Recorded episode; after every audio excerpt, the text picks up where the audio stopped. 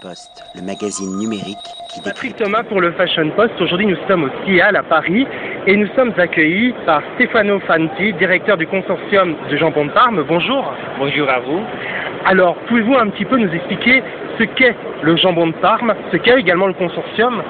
Jambon de Parme est un produit spécial, un produit AOP, appellation d'origine protégée par la communauté européenne, dire un produit de terroir, un produit qui naît à Parme, qui peut être produit simplement dans une petite zone de la province de Parme et qui vient des cochons italiennes et qui après est affiné euh, avec une longue période d'affination à Parme, dans la région de Parme, un produit qui est tout complètement naturel, donc un produit qui, est, qui prévoit d'ajouter un petit peu de sel à la cuisse donc, du, porc et qui après a été affiné euh, au minimum 12 mois sans l'ajout de rien d'autre, ni additif ni conservateur, donc un produit complètement naturel, un produit qui est apte à être mangé par tout le monde, les adultes, les sportifs, les jeunes, parce qu'il est vraiment très naturel, riche de protéines, mais un produit qui peut être consommé partout et qui est connu un peu partout grâce au consortium. Le consortium du jambon de Parme est l'association qui regroupe tous les producteurs du jambon de Parme et donc euh, qui s'occupe de régler les cahiers de charges AOP qui a été donc euh, euh, approuvé par la Commission européenne pour nous donner les symboles donc AOP et donc les consortiums s'occupent de créer les règles en plus de protéger les normes, en plus de contrôler que toutes les, toutes les règles soient respectées par les différents producteurs et en plus enfin les consortiums cherchent à faire connaître la notoriété, donc la valeur du jambon de Parme dans le monde entier.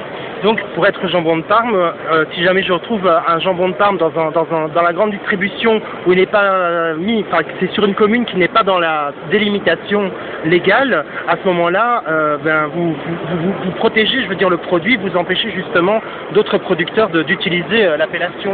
Exactement. Nous, on dit il faut chercher la couronne, c'est-à-dire la couronne ducale qui est le signe de reconnaissance du jambon de Parme. Nous demandons aux consommateurs de chercher ça et l'appellation AOP jambon de Parme.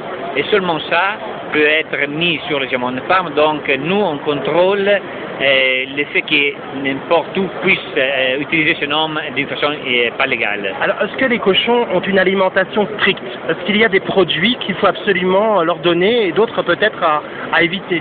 Exactement, les, toute l'alimentation est, est, bien prescrite par le cahier des charges qui prévoit quel aliment donner euh, au, porc et donc simplement ça peut être donné et, et tout contrôlé avec un système de traçabilité qui part de la matière, de la viande, mais encore avant euh, de cochon, euh, de son alimentation, des, races, euh, que seulement euh, certaines races peuvent être utilisées pour devenir jamon de Parme. Après, vous passez au, timbre de l'abattoir jusqu'à la signature finale du producteur qui a affiné les jamons de Parme. Mais il n'y a pas une alimentation particulière, je ne sais pas, comme des fruits, des fruits secs, euh, glands, noisettes. Il y, a, des céréaux, donc voilà, et en plus les, choses qui deviennent de, l'élaboration du, euh, du parmigiano reggiano. Et donc euh, qui sont utilisés aussi comme des sérums du parmigiano reggiano pour devenir euh, alimentation de nos, de nos porcs, mais aussi euh, des céréaux qui sont très riches pour euh, la nourriture. Et est-ce que vous collaborez avec le milieu de la gastronomie, c'est-à-dire des grands chefs pour proposer des recettes euh, à base de jambon de Parme Oui, toujours. On, on, le fait soit surtout en Italie, mais aussi dans le monde entier, en France, mais au Japon, aux États-Unis, on cherche des collaborations avec les, les traiteurs, les, les grands restaurateurs pour inventer des recettes qui mettent en avant la péculiarité, la douceur du jambon de Parme. Alors c'est uniquement un produit qu'on qu'on consomme à l'apéritif ou bien même durant tout un repas? Je dirais dans tous les repas. Moi, personnellement, j'aime beaucoup les jamons de Parme tout seul ou avec du melon, avec des fruits, figues et des fruits, mais aussi dans des recettes spéciales, on peut trouver euh, même dans les desserts.